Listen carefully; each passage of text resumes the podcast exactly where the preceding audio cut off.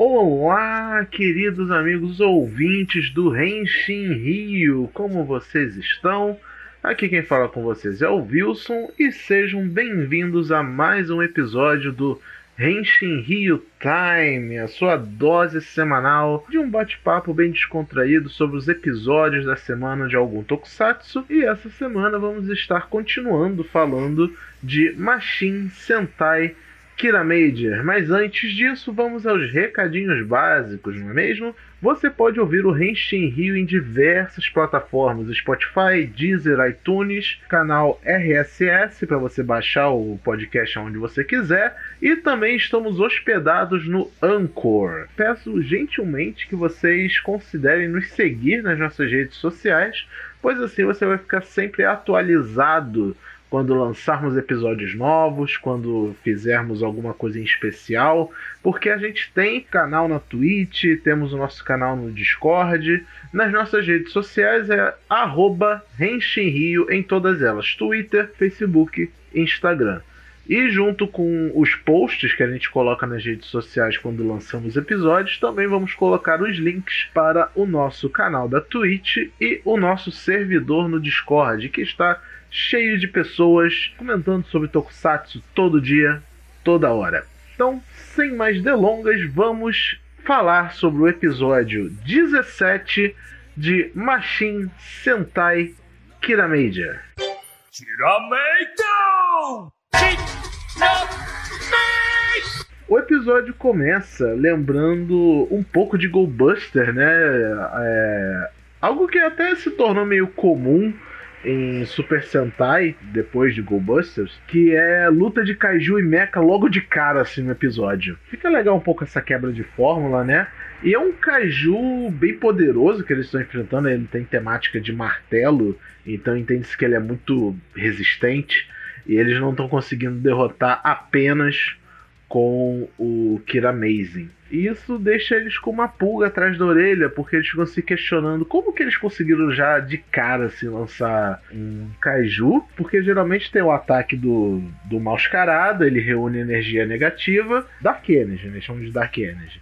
Ele junta Dark Energy e depois vem o kaiju gigante, que é a consequência dessa Dark Energy. Então eles ficam meio. Por que, que tá diferente hoje, né? Isso já é, já é bem legal, né? Muda um pouco a rotina das coisas. O Kaiju eventualmente foge, porque senão não teria episódio, não é mesmo?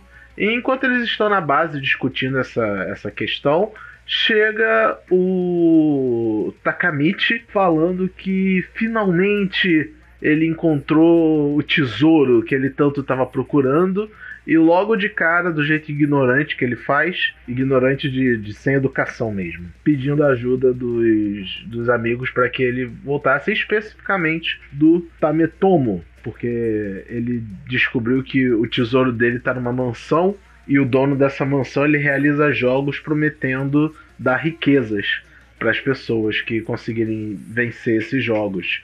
Só que ele não está interessado nas riquezas, ele, ele viu que essa uma das pedras preciosas que ele tanto procura tá entre os tesouros, então ele quer essa disputa e ele pede ajuda do Tametomo, já que ele é um pro gamer, ele pede literalmente ajuda especializada para poder resolver este problema. E também temos uma conversa rápida com o irmão do Takamichi, o Hakata Minami, eu odeio esse nome porque ele é muito difícil de falar em que ele comenta que para derrotar esse Kaiju, temática de martelo, o mecha do Kiramei Silver seria o ideal. Só que para ele realmente virar mecha, porque por enquanto ele só, a gente só vê ele na forma veículo, para ele realmente virar mecha, ele precisa de uma Kiramei Stone prateada.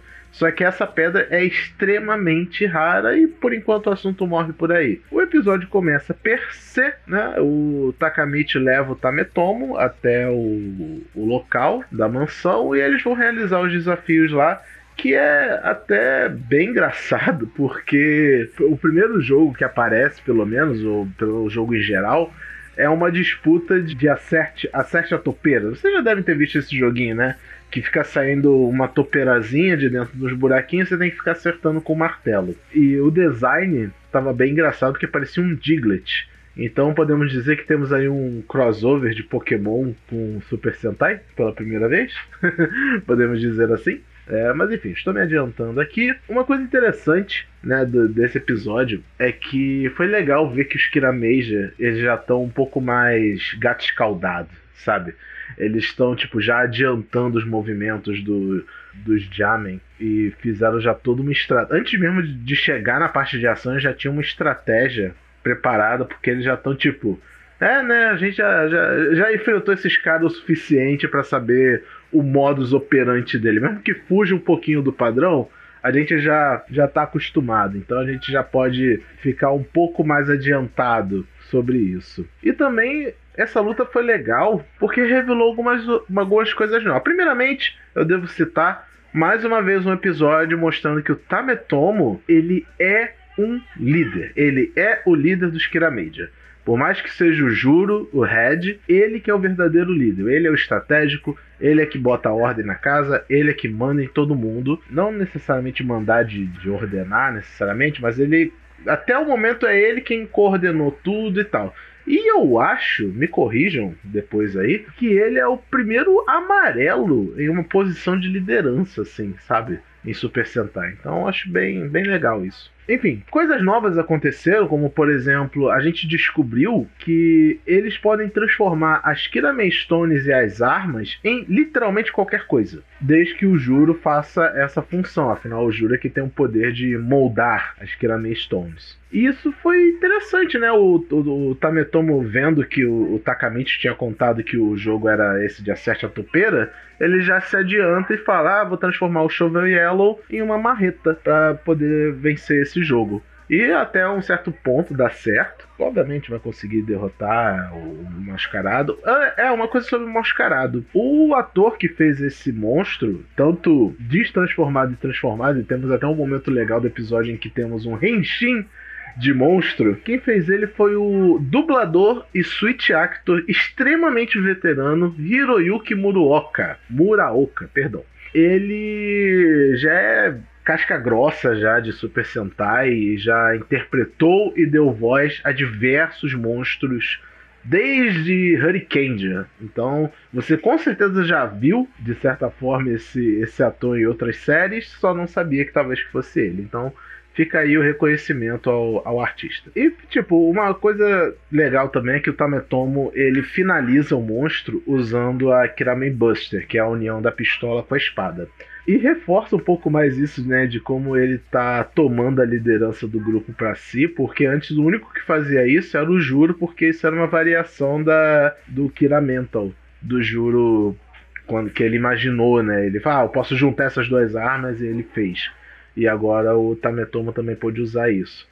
Então, é, reforça, né, mais ainda o que eu tenho falado sobre o papel de liderança. E foi legal, foi legal. Gostei bastante desse episódio, nesse ponto, né?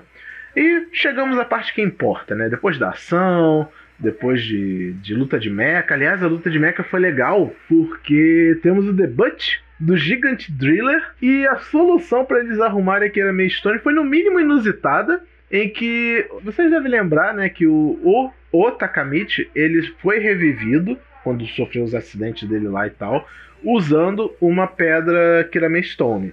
E era uma pedra prateada. Então ele pensou, pô, se eu sou uma pedra prateada, então eu vou fazer Gatai com o meu veículo. E ele se torna uma Kirame Stone por completo e ele vira um mecha, sabe? Eu acho o Gigante Driller horroroso. De visual, eu acho ele horroroso mas eu achei legal é, essa coisa. E ele entra, acho, pra esse hall de membros de Super Sentai em que eles se tornam o Mecha. Eu lembro que tem Gingaman, tem isso. Em Kakurendia tem o Ninjor, que ele também vira Mecha. Em Gozeja, acho que também tem um, um dos membros que se torna o Mecha em si. Então ele tá aí fazendo parte dessa desse hall da fama de pessoas que se tornam mechas. Eles obviamente vencem o Kaiju usando o brinquedo novo, então nada de novo aí no horizonte, apenas queria ressaltar que ele é horrível. E, enfim, chegamos na parte que importa do episódio, que é história, desenvolvimento, personagens evoluindo e etc. O Takamichi revela que essa pedra preciosa que ele tanto queria encontrar é uma de quatro